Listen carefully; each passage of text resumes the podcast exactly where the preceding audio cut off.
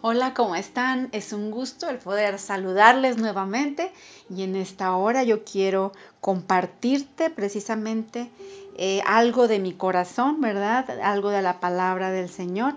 ¿Y qué te parece si te pones cómoda y me acompañas a hacer una oración a nuestro Dios?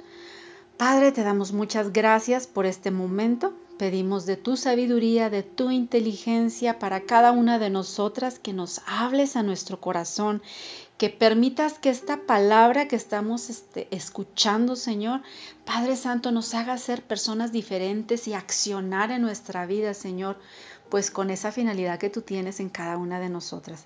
En el nombre de Jesús, amén. Pues muy bien, les voy a compartir este tema que le he denominado identidad y propósito en la mujer. Y para ello vamos a leer primera de Samuel, capítulo 16, verso 7. Y dice la palabra del Señor. Pero el Señor le dijo a Samuel, no juzgues por su apariencia o por su estatura, porque yo lo he rechazado. El Señor no ve las cosas de la manera en que tú las ves. La gente juzga por las apariencias, pero el Señor mira el corazón. Quiero hablarte un poquito del contexto de este versículo, pues nos está hablando del profeta Samuel, quien iba a ir a ungir al próximo rey. Él no sabía quién iba a ser, pero cuando llega a la casa de Isaí, pues lo primero que encontró es un joven alto, guapo, me imagino, de buen parecer, fornido. Y yo incluso creo que lo escuchó hablar y cuando lo escuchó hablar dijo, este es el elegido. Y cuando apenas estaba pensando eso, fue cuando Dios le dice esta palabra, que no juzgue por la apariencia o por su estatura, ¿verdad? Sino que vea cómo es que Dios ve. Dios ve nuestro corazón, amigas. Dios no ve la apariencia. Y precisamente de eso es de lo que voy a comentarte un poquito. Cada una de nosotras como mujeres tenemos un llamado, tenemos un propósito que Dios ya tiene designado para cada una. Él lo hizo así en nuestra vida. Pero quiero decirte que ese propósito que tú tienes, ese llamado que tú tienes, no está determinado por la percepción o las expectativas de lo que la gente piensa acerca de nosotras. No sé si me, me expliqué. Para entenderlo mejor, quiero decirte lo que es una percepción. Una percepción es el primer conocimiento de una cosa por medio de las impresiones que comunican los sentidos. Y la expectativa es esperar más de alguien según los razonamientos, conocimientos y cosmovisión de un individuo.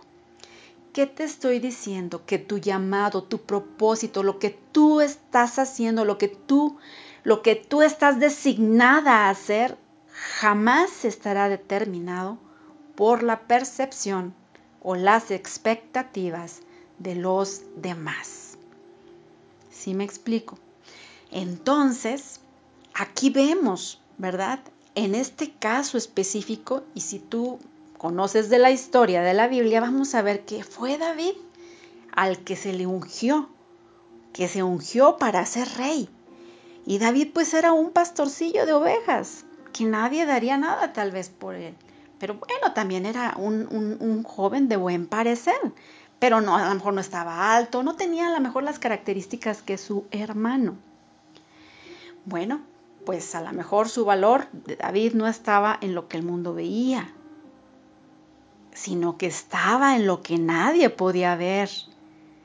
Cuando nosotras como mujeres prestamos atención a lo que los demás o el mundo percibe de nosotras, podemos llegar a frustrarnos, mujeres, a sentirnos menos, sentir que no damos el ancho. Y esto quiero decirte que va a restar fuerzas a tu vida para desempeñarte en lo que te estés desempeñando, en ese llamado que Dios te está usando, en ese llamado que tú tienes en tu trabajo, en donde tú te estés desenvolviendo. Si nos enfocamos en eso, imagínate, no vamos a poder vivir, sino que nos va a paralizar, nos va a estorbar eso solamente. Yo quiero preguntarte algo. como mujer cristiana, mujer que conoces de Dios, ¿cuál crees que sea la percepción o la opinión que los demás, a lo mejor tu jefe, la iglesia, tus vecinos, cuál es la percepción que ellos tienen de ti? Y me gustaría que hicieras un ejercicio, que pudieras escribir cada una de esas cosas que tú piensas que ellos creen de ti. Esto es un ejercicio muy interesante porque te vas a dar cuenta de todo lo que escribes que muchas de esas cosas tú ya las has creído. Porque pues, son pocas las personas y yo lo he hecho este ejercicio con varios grupos y la mayoría de las personas no escriben cosas positivas, no escriben, no, pues es que opinan que soy un, un gran hombre o una gran mujer, o sea, la mayoría escribe percepciones negativas empiezan a decir, no, pues piensan que soy una persona que no tiene amor, piensan que soy una persona mentirosa, mis papás piensan que no valgo. Y así yo he hecho este ejercicio, sin embargo, yo te encargo que lo, lo hagas. Pero bueno, ¿qué, ¿cuáles son esas expectativas o las perspectivas que la gente tiene de ti? A lo mejor pueden pensar según tu trabajo, ¿verdad? Y más que nada siendo cristiana, pues esperan lo mejor de ti, porque eres carta abierta, ¿verdad? Piensan que debes ser una mujer, que siempre debes estar arreglada, que debes ser una madre ejemplar, que debes ser un ejemplo como esposa, que debes ser bonita y todo, a lo mejor por aquí pudiéramos sumarle todos los estereotipos que se tienen de la mujer. Pero ¿Y qué es lo que tú piensas? Si ya tú hiciste ese ejercicio, a mí me gustaría que tú pudieras entender cuál es tu propósito y que tu propósito realmente no tiene nada que ver en lo absoluto con los que otros estén apuntando el dedo hacia ti. Entonces haz ese ejercicio y comienza a ver pues qué hay dentro de ti. Si tú ya estás también como el profeta Samuel, que pensaba solamente por el exterior, y no por el interior. Yo quiero decirte que si Dios ve el corazón, Dios ve tu corazón y Él sabe lo que realmente hay ahí. Entonces tenemos que enfocarnos y ponernos nuestros lentes espirituales para poder empezar a vernos como Dios nos ve y no vernos como la gente nos ve, porque si no nos acaban. Si tú solamente estás pensando en eso, olvídate, ¿no? Va a ser de bendición a tu vida y solamente te va a estorbar, ¿verdad? Muy bien, ubícate. Yo quiero decirte cuál es ese lugar especial que fue hecho para ti.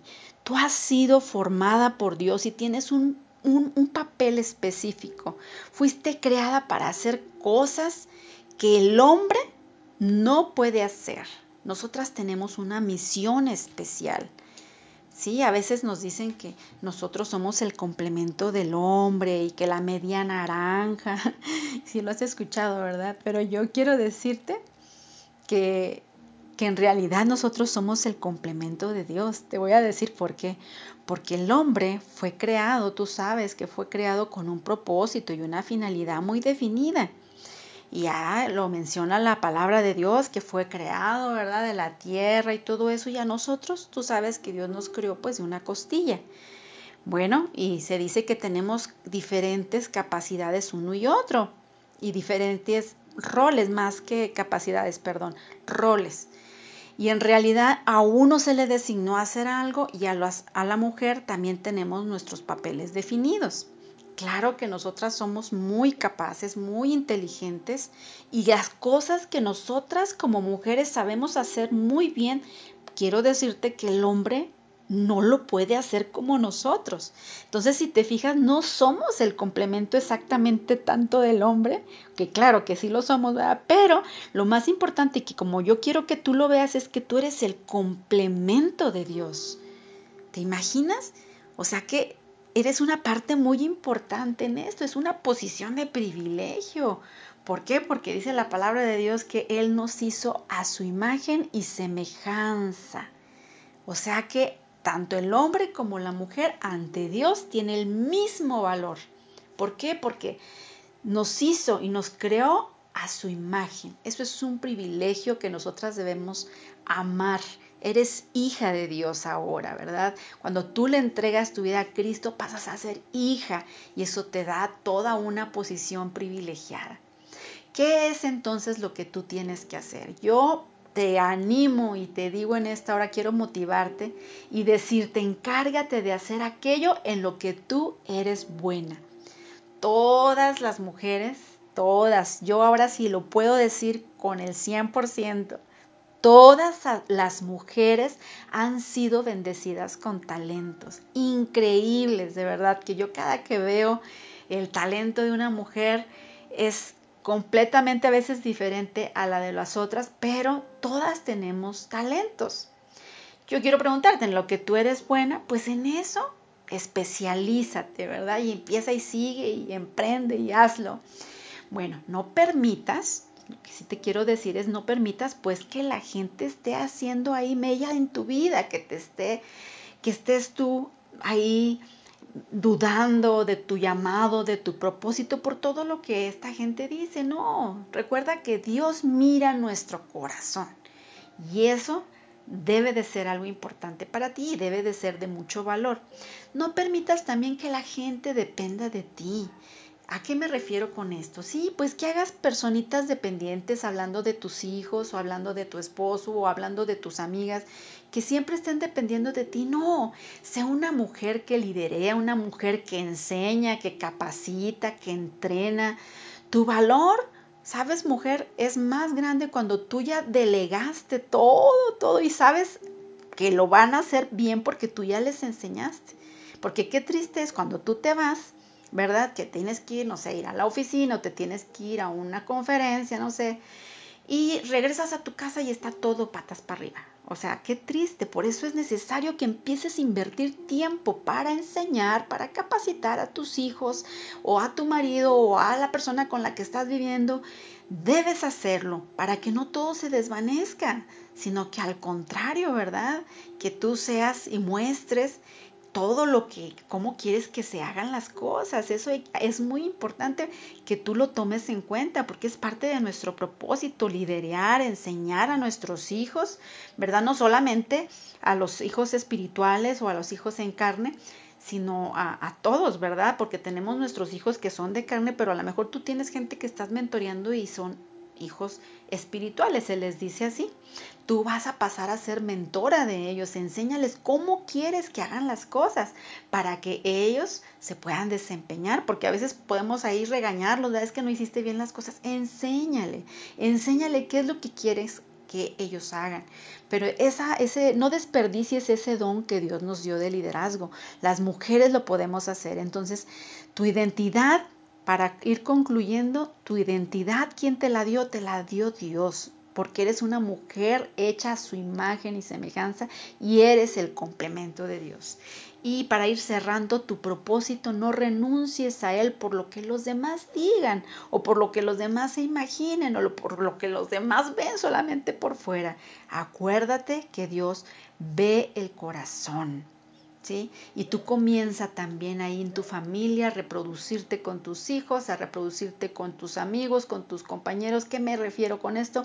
Enséñales, no veas solamente eh, el cascarón, ponte los lentes espirituales para que puedas aprender a ver a la gente también a, través de los lentes espirituales de Dios. Y darles oportunidad para que trabajen, darles oportunidad, no juzgues antes de decir, no, a mí que ni me ayude fulanito porque me rompe los platos, o sea, puede ser, ¿verdad?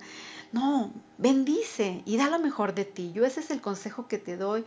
Y haz que otros brillen, enséñalos a ser mejor que tú, a tus hijos, enséñalos, hazles, dales tareas para que ellos te puedan ayudar y ya no alimentemos eso de que no hagan nada y que solamente están estudiando y se decidan nada más estudiar y que nomás vayamos cambiando nuestro entorno, sabiendo nuestra identidad y el propósito por el que Dios te ha puesto en este mundo. Cada una de nosotros tenemos, les decía, un propósito especial.